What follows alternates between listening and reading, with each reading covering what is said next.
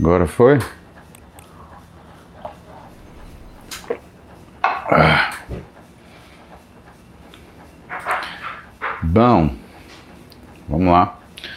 Vamos ver o que, que vocês querem saber hoje de manhã. Vamos lá. Perguntas, perguntas, perguntas. Vamos aquecer o dia com perguntas. Primeira pergunta do dia do Vinícius. 435. Bom dia. Treino pela manhã é menos eficiente. Não, discutível. Que existe assim, Vinícius. Existem estudos que falam sobre o que é o melhor horário para você treinar. O que, que é o consenso? O consenso é o seguinte: que de manhã, ó, falar nisso, deixa eu ligar meu. De manhã, o ideal é que você treine aeróbico. Que na hora do almoço, se você quiser treinar alguma coisa que desenvolva uma atividade associativa, por exemplo, dança, arte marcial, o ideal é que você treine na hora do almoço. E que musculação, o ideal seja no final da tarde. Ok, só que existem outras coisas em jogo aí. Primeiro, existe o que é o momento do miócito. Miócito, a célula muscular, ela tem um horário preferencial de função metabólica. E esse horário preferencial é matinal. Logo, se você te entregar um estímulo que seja hipertrófico pela manhã, portanto, no momento que sua célula muscular ela tem mais atividade, qual é a tendência? Que você consiga um comando melhor para o seu corpo se transformar. Então isso é uma, uma coisa importante em relação a, a, a a escolha do horário de treino, né? Qual é o horário que o seu músculo, entre aspas, entende mais aquilo que você quer fazer dele. Mas existe, em segundo lugar, uma coisa muito importante. Qual o horário que você mais gosta de treinar? Se você mais gosta de treinar, por exemplo, de manhã, quando você for treinar à tarde, você não vai treinar do mesmo jeito. Por quê? É um horário que parece que teu corpo está desconjuntado em relação à tua cabeça. Então tenha preferência individual. E aí, por último, tem a terceira coisa. Qual horário que você pode treinar, né, Vinícius? Porque a vida não é assim, tipo, ah, eu vou escolher o horário que eu vou treinar de acordo com a literatura. Você, só se for um Bruce Wayne, né? Se for um bilhardário. Se for um bilionário, você escolhe até que cor de máquina que você pode treinar. Mas nós, réis mortais, nós temos que treinar na hora que podemos. Né? No meu caso, por exemplo, o horário que eu posso treinar é pela manhã. O horário que eu gosto de treinar é pela manhã.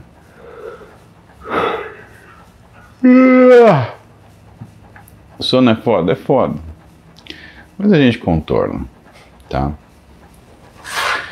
Pedro Elias, em que situações o hipercalórico é melhor que o whey? Pedro, a gente não fala melhor, não existe uma questão de ser melhor ou pior, existe uma questão de adequação, o que é mais adequado ou não. O horário que você tem uma melhor adequação entre o que é o uso do whey, o uso do hipercalórico, ou até o uso do carboidrato simples, ou ainda o uso de gorduras é a necessidade. Quando você usa whey, você está usando um suplemento alimentar. Então o whey ele tem uma função de te entregar uma quantidade de proteína alta, com rápida absorção e, rápida, e boa disponibilidade.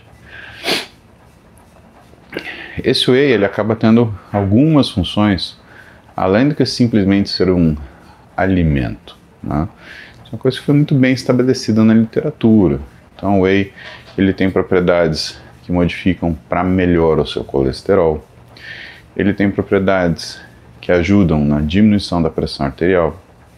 Ele tem propriedades que estão relacionadas a sua resposta imunológica, fazendo com que a sua defesa natural contra doenças ela funcione melhor. Ele tem uma resposta de melhoria do que é a sua fabricação, entre aspas, óssea. Sim, ele estimula osteoblasto, né? Tanto que você consegue ver velhinho quando está tomando whey, porque aumenta uma enzima chamada DHL, né? Desidrogenase lática. Então isso é uma coisa que é uma sinalização para gente. E o whey ele tem propriedades no seu trato gastrointestinal. Ele age, por exemplo, semelhante com o hormônio que é o GLP-1. Ah, e se você for ver de droga, os análogos de GLP-1. Então, semaglutida, liraglutida, dulaglutida, todos esses glutida, né, ele tem essa semelhança com o whey. E aí, ó, o Diego Nicolai no YouTube, ele tem razão. Nada que um pré-treino não resolva. Ajuda, meu. Eu gosto de café, né? Ou dependendo da situação, eu gosto de pré-treino, mas quando é um treino mais intenso e mais de volume, né? Porque senão sobra pré-treino e eu fico uh, alucinado. Em relação a treinar de manhã, né, Diego? Mas voltando pro Whey, ele tem todas essas funções. E quando você usa o Whey, por exemplo, no lugar de uma alimentação, nós tínhamos que fazer uma refeição. Arroz, feijão, carne, frango, o que você preferir. Se você tinha que fazer uma alimentação, uma refeição sólida, por exemplo, se você usa whey, ele só te dá proteína.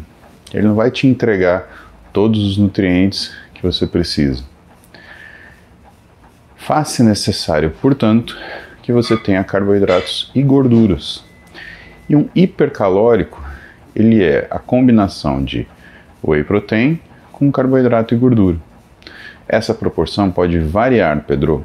Em geral, o hipercalórico ele tem até 30% de proteína e os outros 70% de volume são distribuídos entre carboidratos e gorduras. O carboidrato que mais comumente é utilizado na fabricação do hipercalórico é a maltodextrina, mas também existe palatinose, o oximase, né? E a gordura aí varia bastante. E o que, que é curioso? Se você provar um hipercalórico e um whey protein, você vai perceber que o hipercalórico é mais gostoso, ele é mais palatável. Quem faz isso com hipercalórico? É essa combinação de carboidrato com gordura. Fica tudo bem mais gostoso. Então, na teoria, tá bom, Pedro? Se você quer substituir uma refeição, aí você tem que ir mais para o lado do hipercalórico. Se você quer consumir um nutriente específico com todas as funções que eu te falei, aí a tendência é você ir mais para o lado do whey protein. Tiago Rivel, alguma diferença no horário de treino? Tem, Tiago. Acho que é uma complementação da pergunta do Vinícius, né? Que coisa, vocês estão interessados nesse negócio de horário de treino, né?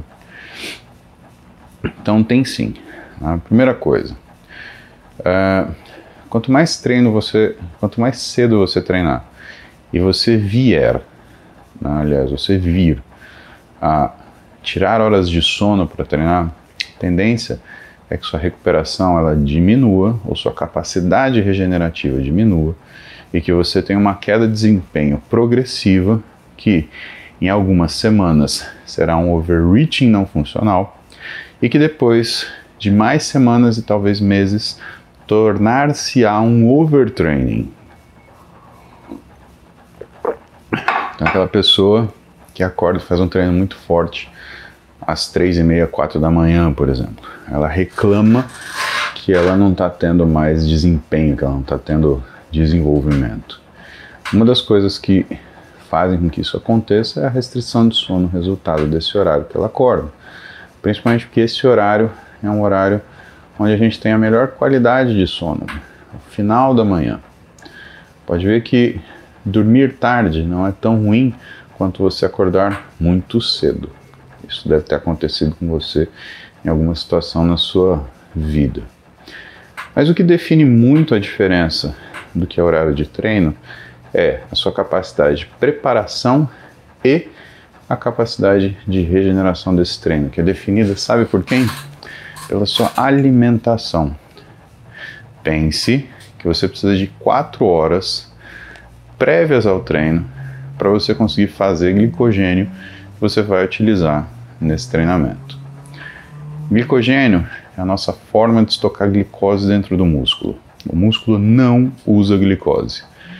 Pasme você, né? Você já estava pensando que ele usa o açúcar do sangue. Não. Só para você ter uma ideia, um sujeito do meu tamanho, 115, 120 quilos, que tem uma glicemia média de 90 miligramas por decilitro, ele tem em média 5, 6 gramas de açúcar no sangue. Ou seja, é, não é uma colher de, de. Não chega uma colher de sobremesa. Você acha que uma colher de sobremesa de açúcar sustenta um treino, por exemplo, de peito e costa minha com, com o Julião? Não sustenta, né, meu?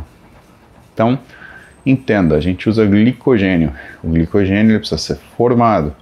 E o glicogênio só é formado com um tempo suficiente entre o consumo da sua refeição e, claro, a síntese dele, e que varia entre 4 a 6 horas.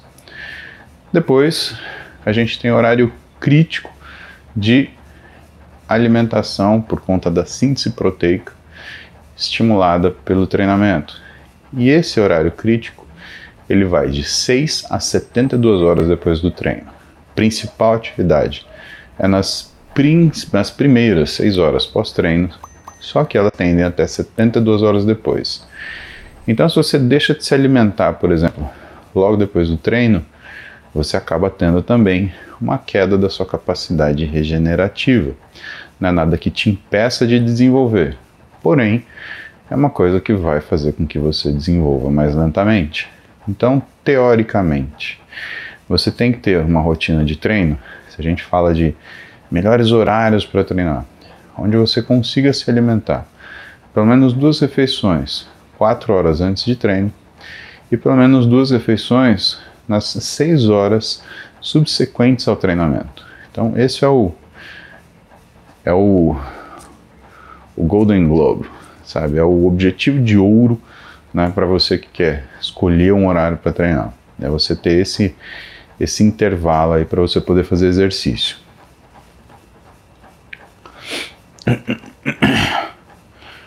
Ah, vamos ver nosso super chat.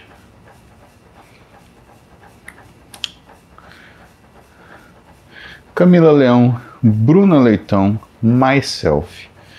Meus queridos filhos, bom dia para vocês. Muito obrigado aí pela presença no nosso Matinal Grease. Adriane Teodoro pergunta sobre seus joelhos. Ela tem 26 anos. Os dois joelhos com cirurgia de tendão patelar. Um deles também cirurgia de tendão quadricetal. Qual o melhor exercício tendo os dois operados? Adriane, Aí não é o melhor exercício, né, coração? É a melhor abordagem, né? Se você tem uma, uma, uma fragilidade tendinosa, acho que a primeira coisa que a gente tem que pensar é ou você está treinando ou fazendo alguma atividade muito arriscada, onde você tem muita força, muita potência, ou você não está conseguindo se recuperar. Então, a primeira coisa que a gente tem que pensar é condições de regeneração. Você tem dado dias de descanso suficientes? Você tem uh, dado intervalos adequados entre suas séries e repetições?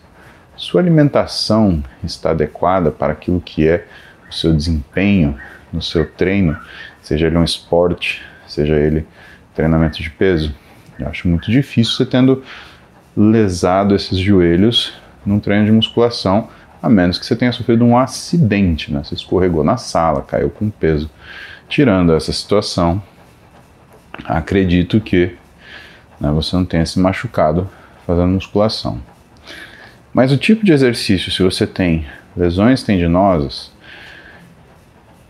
ele não é qual em relação a uma sala de exercícios qual você deve fazer somente.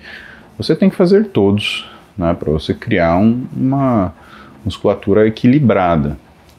Você precisa trabalhar numa boa amplitude. Você precisa trabalhar amplitude com força para ganhar flexibilidade ativa. E você precisa também trabalhar excêntrico. Por quê?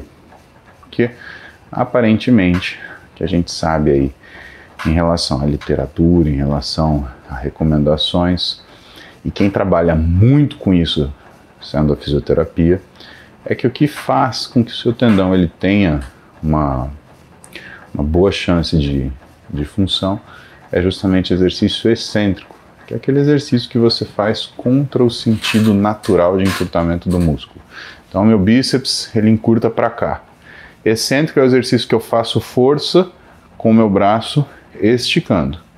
Concêntrico, excêntrico, tá? Então fiz lá meu bíceps. Ah, muita força, muita força, muita força. Eu não vou soltar madeira, né? Não, jamais. Eu vou soltar resistindo. Você não precisa fazer com que toda resistência dure, por exemplo, sei lá, 4, 6 segundos, como a gente faz em situações de lesão. Mas você vai segurar e fazer uma coisa chamada cadência. E aí te recomendo novamente Belmiro de Salles, Jonato Prestes, Ramires Tibana, Peterson Mendes, Cláudio Melibeu, Tiago Mata, caras que estudam muito sobre isso, entre outros, para falar um pouco de cadência para você, tá? E se você respeitar essa cadência, né, tenho certeza que você vai dar conta de conseguir melhorar a condição de ambos os joelhos. Vocês entenderam que eu já estou lento, né? Eu estou em primeira.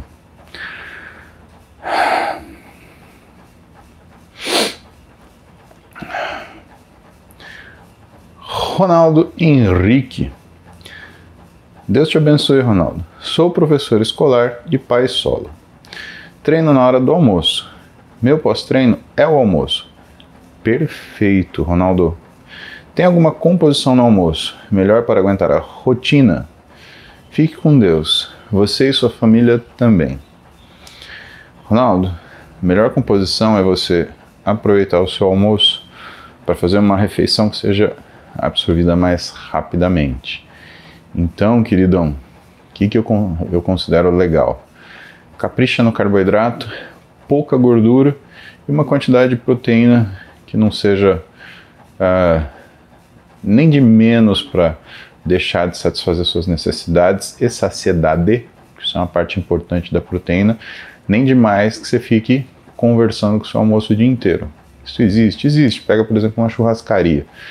Quando você vai na churrascaria ou come um churrasco, o que acontece? Você enche o bucho, não consegue pensar em comida até a noite, você fica giboiando o dia inteiro. Então, do seu prato, pensa o seguinte: dois terços carboidrato e um terço o volume de proteína.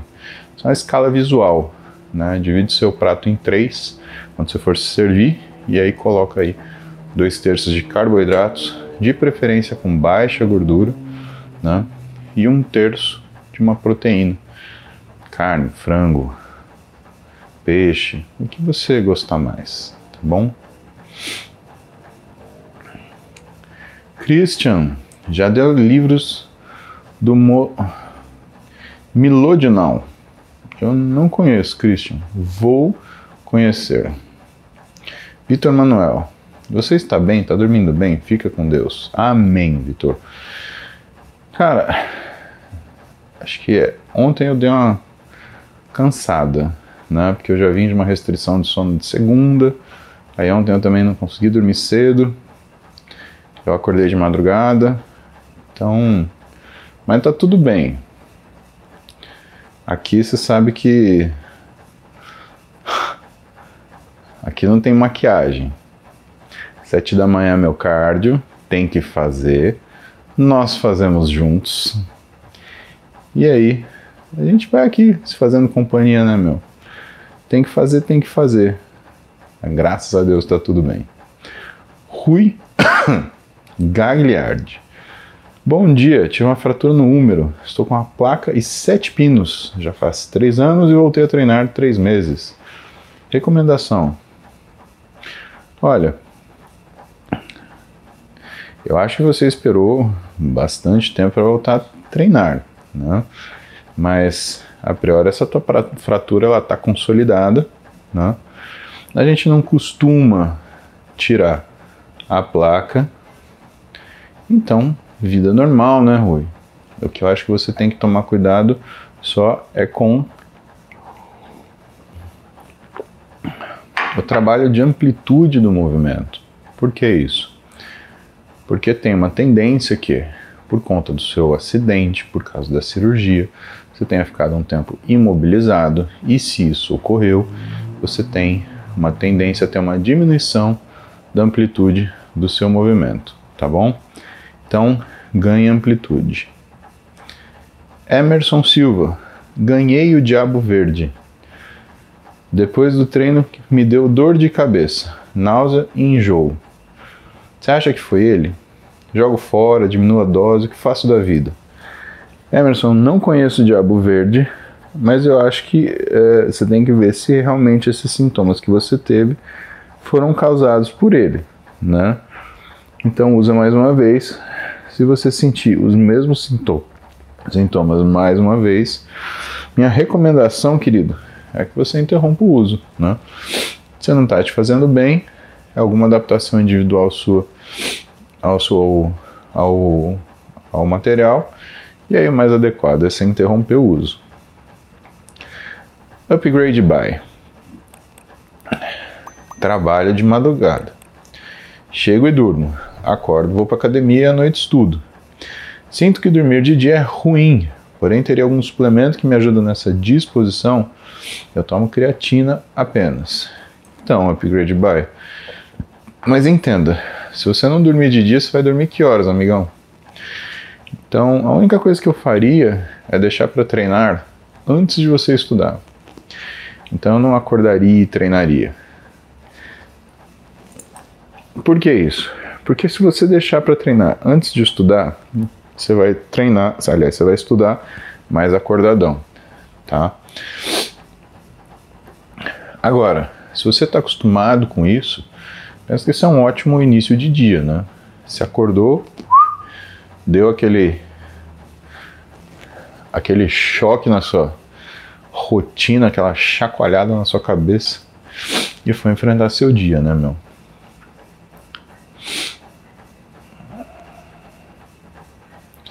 Dan Carvalho, bom dia. O que acha da combinação de bupropiona e naltrexona para controle da compulsão alimentar? Dan, a, a, a, olha só, essa combinação é uma das coisas mais antigas que o pessoal que trabalha com obesidade faz. Inclusive na endócrino, né, o pessoal costuma utilizar essa combinação. E nos Estados Unidos você tem um comprimido que são os dois juntos, já em proporção. Como que funciona isso? A bupropiona é um antidepressivo, é um inibidor de recaptação de neurotransmissor, uh, preferencialmente serotonina, né? aliás, esse SR é preferencialmente serotonina, mas ele também melhora a recaptação de noradrenalina, o que ajuda no bem-estar. Como antidepressivo, ele costumava ser utilizado porque ele não era um antidepressivo que era sedativo, né? Então o pessoal tomava a bupropiona e não ficava mais caidão por conta principalmente dessa capacidade dele diminuir, aliás, dele aumentar a recaptação de noradrenalina. E que, portanto, também batia um pouco menos na libido. O antidepressivo, ele dá uma judiada na libido e principalmente ele atrasa o orgasmo, né? Tem algumas drogas que são extremamente é, eficazes em atrasar o orgasmo, tanto que muita gente não tolera utilizar. A naltrexona ela melhora a recaptação de beta-endorfina. Então, quando você junta os dois, você cria uma sensação artificial de saciedade ou de recompensa. E teoricamente, essa é a sensação que você teria quando você come, né? Ou quando você come entre aspas, compulsivamente. Mas por que entre aspas? Porque isso não é remédio para compulsão, meu. Compulsão, de fato, não tem remédio. O tratamento que você faz para compulsão é uma, na verdade, é uma terapia em conjunta entre nutricionista, psicólogo e psiquiatra. Você depende desses três caras. A bupropiona com naltrexone, ela pode até ajudar naquilo que é a sua resposta de recompensa ao alimento, diminuindo um pouquinho o que é a sua iniciativa de buscá-lo. Eventualmente pode diminuir um pouquinho o que é o seu reflexo de fome, tá? Mas não é uma coisa que garantidamente você vai tomar e que você vai chegar no efeito que você deseja em relação ao que é a sua inibição da sua alimentação, ou da sua vontade, fome. E claro, são medicações que têm efeitos colaterais. Então, você escolher consumir essas medicações né, tem que ser uma coisa muito bem orientada por um, um psiquiatra, né, que você tem que conversar muito para ver se isso não vai te atrapalhar outras funções, tá? Como a característica da bupropiona é de um antidepressivo, ela faz parte desse grupo de medicações, ele não faz efeito imediato. Ele vai começar a fazer efeito entre 15 e 20 dias depois que você começa a tomar. Então não é uma coisa é, tão é, tão rápido assim para você sentir fazendo efeito, tá? Gente, 15 barra 2023 é o número da live, tá bom? Não se confundam. A gente está na 15 live do ano de 2023, né? Live número 577, desde que a gente começou a chamar essa, essa live da manhã de banho não tem calendário, ou, né, daquela daquele presente que eu ganhei de um de vocês, né? Quando eu, de brincadeira, eu perguntei, e aí, o que, que você acha que é o B, né? E aí uma pessoa falou assim, você tá com a gente todo dia de manhã, bondade não tem calendário. Aí eu pensei assim, hum, toma essa, tonto. E ficou, né? Bondade não tem calendário. Também acho que faz sentido, faz muito sentido. Um nome que eu gostei. Então, desde que a gente começou a chamar de BNTC, a gente tem 577 episódios, esse é o 577. Mas antes disso, já fazia live de manhã. Então, pensa aí que tem pelo menos uns 4 anos que a gente acorda, faz o nosso cardio, né? troca a nossa ideia e segue um dia, preferencialmente tentando fazer o dia ficar melhor, né?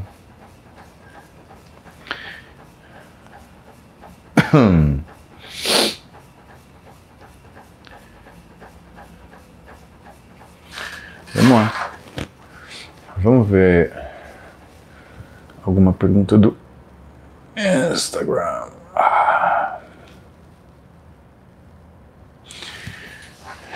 Micael Dias, café pode ser causa das espinhas que eu tenho? Não, não pode. Dieta saudável para ectomorfo. Ale, esquece esse papo de ecto, endo e meso como sendo forma ou critério para prescrição de exercício ou dieta. Não existe isso, tá? Ecto, meso e endo é uma forma corporal. Ela não determina o que você tem que comer, quanto você tem que comer, a hora que você tem que comer, ou então quanto você tem que treinar, o que você tem que treinar, tá? A elaboração do treino é uma coisa artesanal. Tá? Isso quer dizer que a profissão educação física e o profissional de educação física, por mais que ele tenha técnica e teoria por trás daquilo que ele faz, a avaliação dele é artesanal. Você tem gente que é brilhante no que é a, a, o acesso ao que você precisa fazer. Porque ele já desenhou na mente dele qual o formato de corpo que você tem que ter para ter harmonia naquilo que é a sua silhueta. Tá? Assim como na alimentação. A alimentação ela precisa atender o que são suas necessidades, só que ela tem que acontecer de uma forma que ela reconheça as suas possibilidades. Né? Então, o nutricionista, quando senta com você, ele vai recorrer aos seus hábitos, ao seu paladar. Né? Imagina, você detesta coisa amarga, aí ele coloca para você comer, por exemplo, giló três vezes ao dia. Não vai, né? Por mais que se giló fizesse você emagrecer, por exemplo, né? Você não ia comer três vezes ao dia. Talvez você fizesse isso um, dois dias. O terceiro dia você não faria. Então é depende de outras coisas, tá? Piero Schmidt. Tenho 19 anos e emagreci mais ou menos 52 quilos. Estou suplementando hipercalórico e creatina. Você acha que devo acrescentar mais um tipo de suplemento ou não? Estou fazendo os treinos do projeto 60 dias. Pero ótimo, né, em relação aos treinos.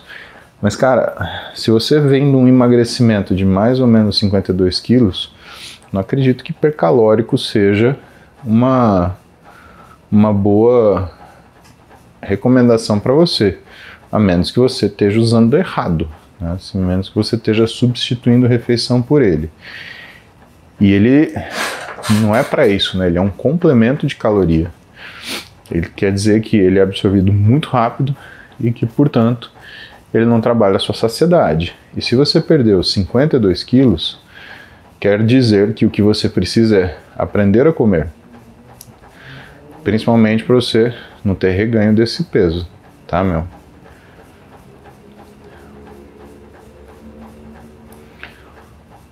Então o que eu te aconselho é rever essa tua dieta com um profissional, com um nutricionista, né? Jaque Bezerra, estou fazendo exercício em casa. que delícia! Ah. Faço 60 minutos diários e tem dias que eu me sinto sem energia para treinar. Qual a dica que você me dá? Sair do 93 quilos para 85 quilos. Jaque, o exercício não faz emagrecer, Jaque. Eu sei que isso é uma surpresa para você. Mas o quanto você consegue gastar de caloria numa sessão de treinamento não é comparável a quanto você consegue consumir de caloria, por exemplo, num lanche que você faz.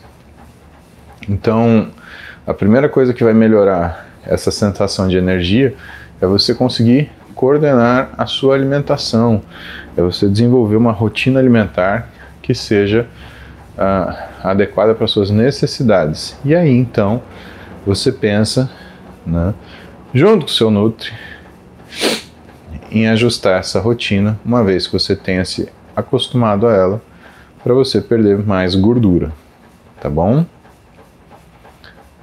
Gabriel Giovanetti. Quanto tempo leva para o corpo se adaptar ao acordar no novo horário? Você teria dicas para ter uma adaptação facilitada? Vou te ensinar uma dica, Gabriel. É assim, ó. Ah, pensa que você, não sei se você já fez uma viagem internacional, se você foi para um lugar que tem um fuso horário. Se você não foi, tudo bem. Sabe qual é a sensação? Sabe aquele domingo que você acordou 11 da manhã e aí segunda-feira você teve que acordar às 7? É justamente essa mesma sensação. Quando a gente acorda no final de semana, a hora que quer, acordar cedo na segunda-feira fica o triplo mais difícil, fica o quádruplo mais difícil, fica dez vezes mais difícil. Então, o que, que você deve fazer? Em primeiro lugar, não fugir muito do seu da sua janela de acordar no final de semana. E se você quer uh, acordar progressivamente mais cedo.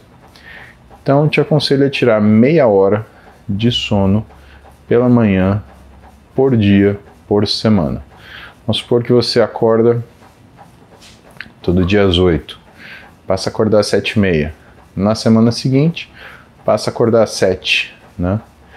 E aí, avalia o quanto você está acostumado já. Então, sempre mudanças pequenas.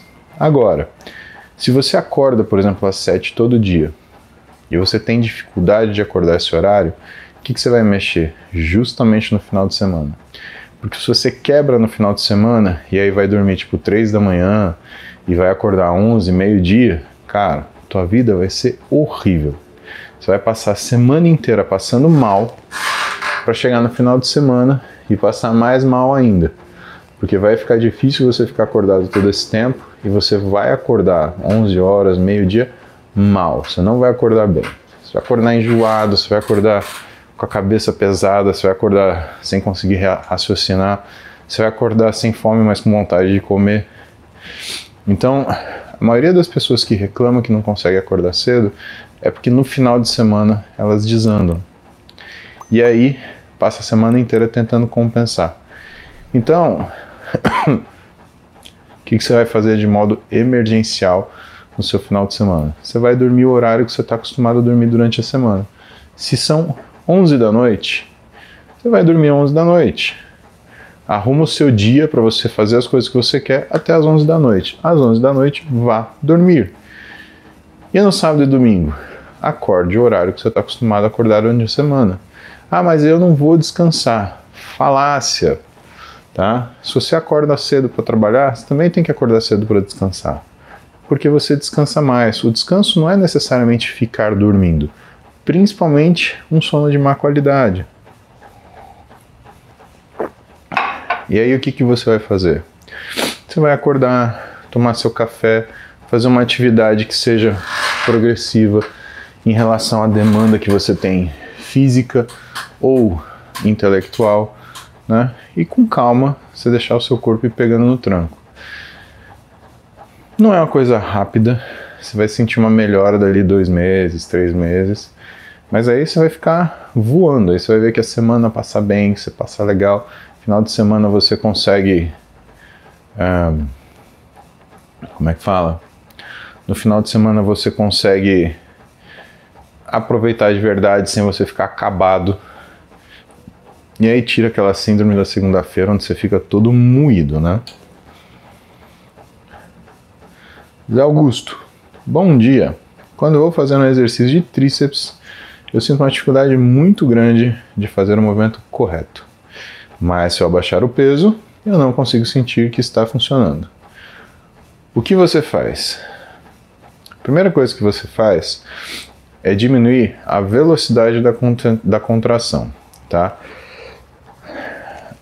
José, entenda que se você ficar socando para fazer um movimento de tríceps, você nunca vai treinar tríceps, parceiro. E isso é um erro que as pessoas têm. Elas colocam peso, aí, cara, eu vejo, isso eu tenho, eu tenho que imitar para vocês. O cara fazendo assim. Que tríceps é esse? É o tríceps enxadada?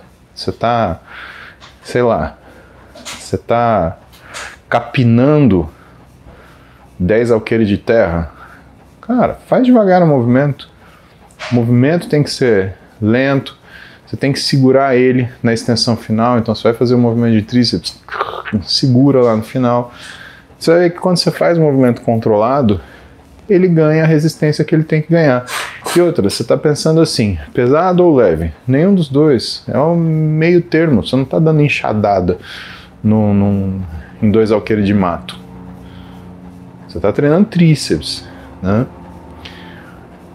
É, cara, é assim, essa é uma das razões que a gente precisa de um bom treinador, né? Um treinador do lado, ele coordena esse movimento. Pra você ter uma ideia, eu treino já há 32 anos.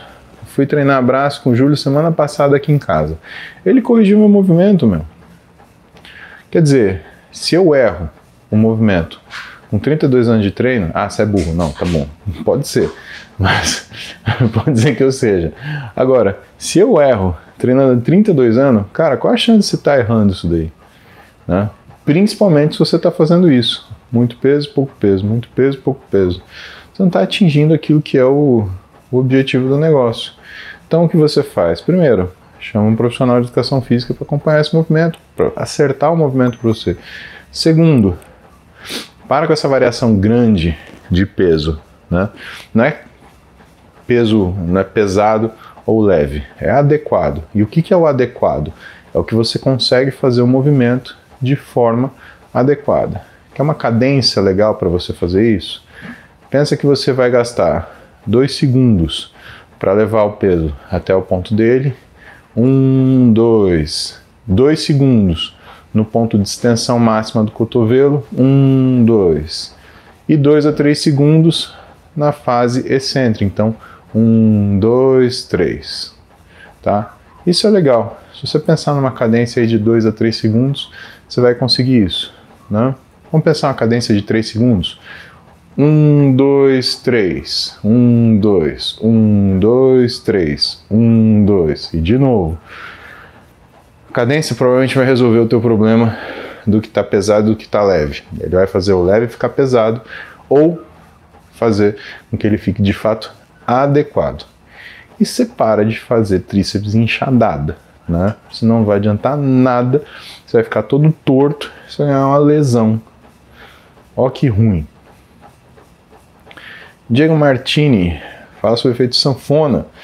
Emagreci quatro, já emagreci quatro vezes, mais de 30 quilos cada uma delas, mas ganhei tudo depois. Ué, Diogo, simples, porque você faz um esforço danado para emagrecer, fazendo alguma coisa que te restrinja absurdamente caloria e depois você volta comer do jeito que você comia. Você vai ganhar e perder mais 5, 6, 7 vezes, é ou não é? Aí você faz aquela puta restrição, aí você fala, putz, já perdi 30 quilos. Ah, já sei, vou dar uma relaxada no final de semana. Aí, no final de semana, você começa a fazer, é, sei lá, começa a pedir lanche. Aí começa a comer o dia inteiro MMs. Aí, cara, desanda, a coisa não tem jeito. Né? Mas isso daí é, é o que você tem que prestar atenção, Diogo. Simples. Emagrecer não é uma coisa que, pronto, emagreci, vou comer do jeito que eu comia antes. Você vai voltar a ser como você era antes. Um agravante. Cada vez fica mais difícil de emagrecer, né, meu? Então, a dieta que você tem que fazer é uma dieta infinita. É aquela que você vai fazer pro resto da sua vida. Senão você vai voltar a ter o peso que você tem. Isso quer dizer que você nunca vai poder comer as coisas que você gosta? Lógico que vai. Você só não pode comer em quantidade. Né? Você gosta de comer chocolate? Você vai aprender a sentir saciedade com um quadradinho. Você não precisa comer duas barras. Você gosta de comer estrogonofe? Você vai aprender a comer uma refeição de 300, 400 gramas. Não vai comer a panela né? Porque é isso que você faz, brother. Você pega, faz uma restrição de comer água e uva durante quatro meses, perde 30 quilos. Blá, blá. Aí depois, o que, que você faz? Você volta a comer panela de estrogonofe com barra de chocolate. Eu sei que você fala assim, ah, mas não é assim que eu faço. Mas o procedimento é esse. Você sai de uma situação de altíssima caloria, vai para uma situação de baixíssima caloria e depois você vai voltando progressivamente para alta caloria, ganhando todo o peso que você perdeu no processo. O problema é que com o tempo você vai consumindo cada vez mais caloria, porque essa restrição calórica faz você descontrolar sua capacidade de, de ajustar a sua saciedade e a sua percepção de recompensa por quê? Porque você cria o estímulo de escassez. Então, ai, não tem. O que, que vai acontecer? Quando você vai comer, você vai comer o dobro. Depois, quando você estiver comendo o dobro, né, você vai querer emagrecer de novo. Só que você já está, por conta do excesso de restrição que você faz, você já vai ter batido na sua tireoide, vai ter batido nas suas gônadas, né? Isso vai fazer com que seja muito mais difícil você emagrecer, o que vai levar você a uma situação onde você tem que restringir muito mais caloria do que você restringia. E aí o que, que vai acontecer? Você vai criar uma situação de escassez maior ainda. A sua dieta ela vai ser muito mais sofrida. E aí quando você voltar dessa dieta, porque é isso que você faz toda vez, você vai comer o triplo e aí a coisa vai embora, né, meu? Então, não. Pensa bem naquilo que você tem feito, porque a resposta da tua pergunta é muito simples, né? É não faça aquilo que te fez pensar que você deveria fazer dieta pela primeira vez. Rafael Raimundo, Estúdio Alien. Quase um mês atrás mandei mensagem que estava com sobrepeso. Comprei uma bike, comecei no jiu-jitsu. Eliminei e desenchei 13 quilos. Ontem fui no cardio, com os exames de sangue, só está alterado o açúcar e o colesterol. Ótimo, Rafael. Agora você descobriu que não basta só treinar, tem que cuidar da tua alimentação, né, my friend? Se bem que assim, colesterol tem muita relação com a tua, a tua capacidade mesmo de produção de colesterol. Né? O colesterol não é só o que você come, é quanto você produz. E anos de alteração metabólica causado por uma rotina ruim, tanto alimentar quanto por falta de exercício, vai te fazer ter um colesterol ruim que talvez precise de medicação para tratar. Mas não se desespere, a continuidade de dieta e exercício tem um efeito muito grande em conseguir controlar o seu colesterol. A musculação, ela faz baixar o LDL. O aeróbio, ele faz subir o HDL, tá? E aí, isso vai te servir para dinâmica daquilo que você precisa fazer. Leandro César. ABC com 20 minutos de cardio, uma vez por semana, uma hora de cardio.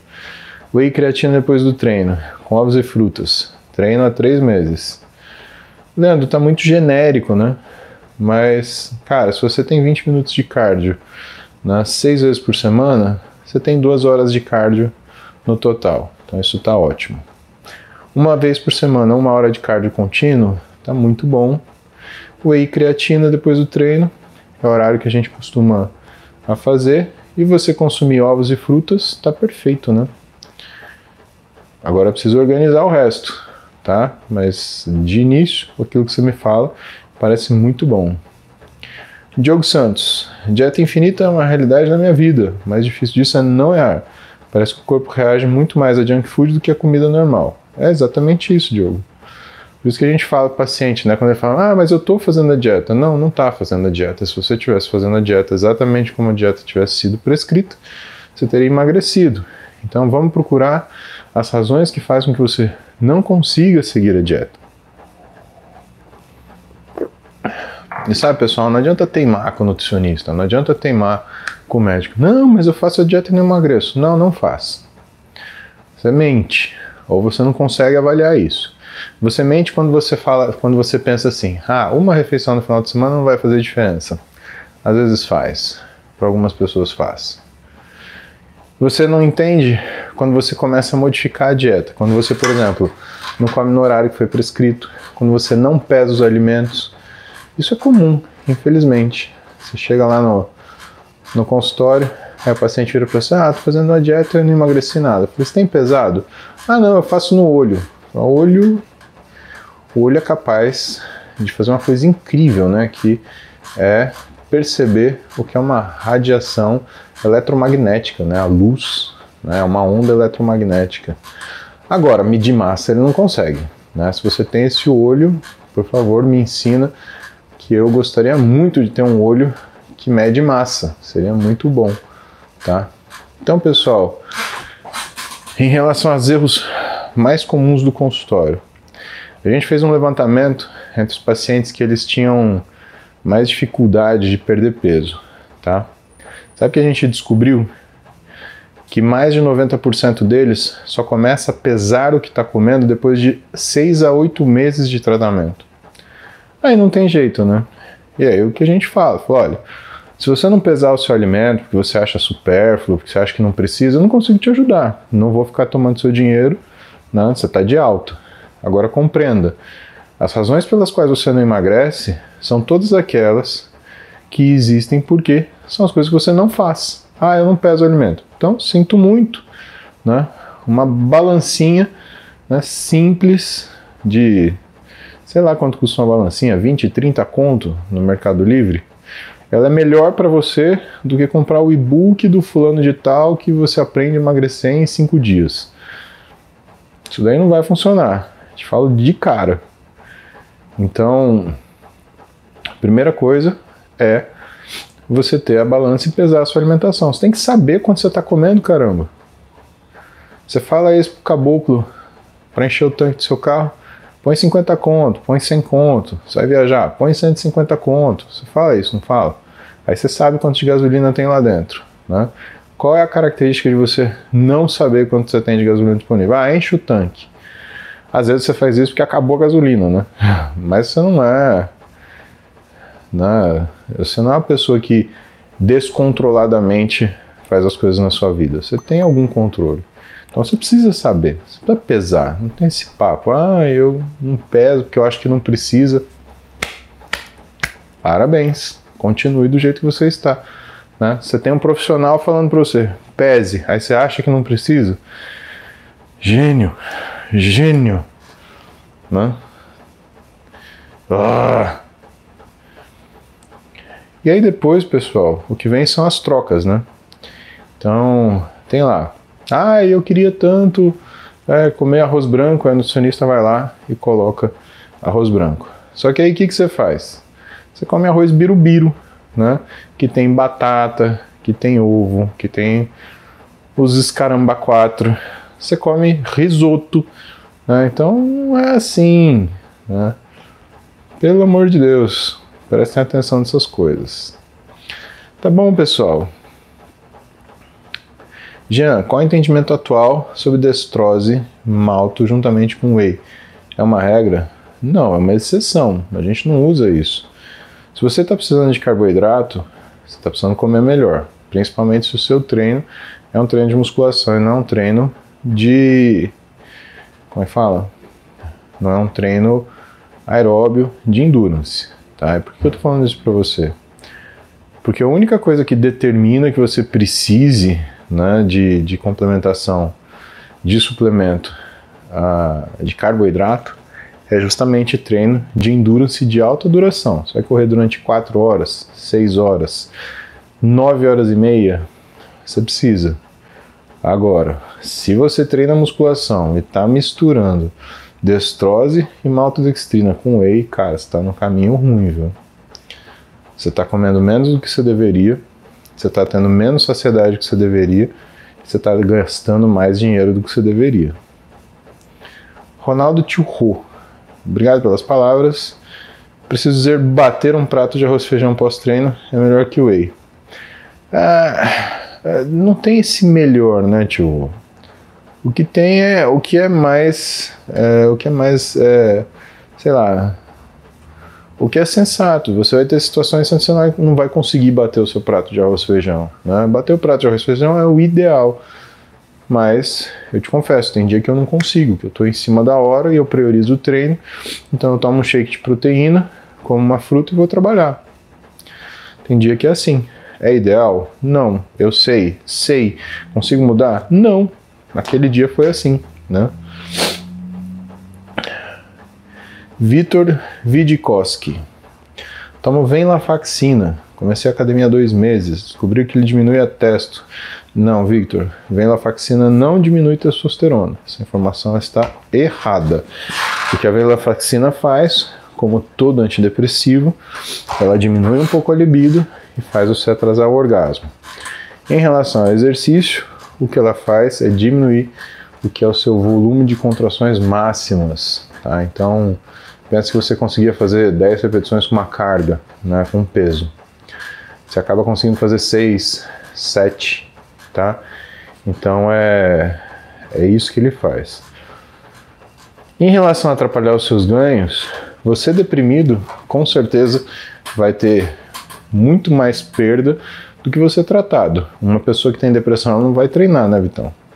Só pensar nisso, tá? E ao contrário, Quanto mais você conseguir treinar, é provável que você consiga diminuir as doses do seu antidepressivo, tá? Então, na realidade, essa é, o, é você está frente ao seu desafio, né? Você precisa do antidepressivo, senão você vai deprimir e não vai treinar, não vai fazer dieta, você não vai viver, né?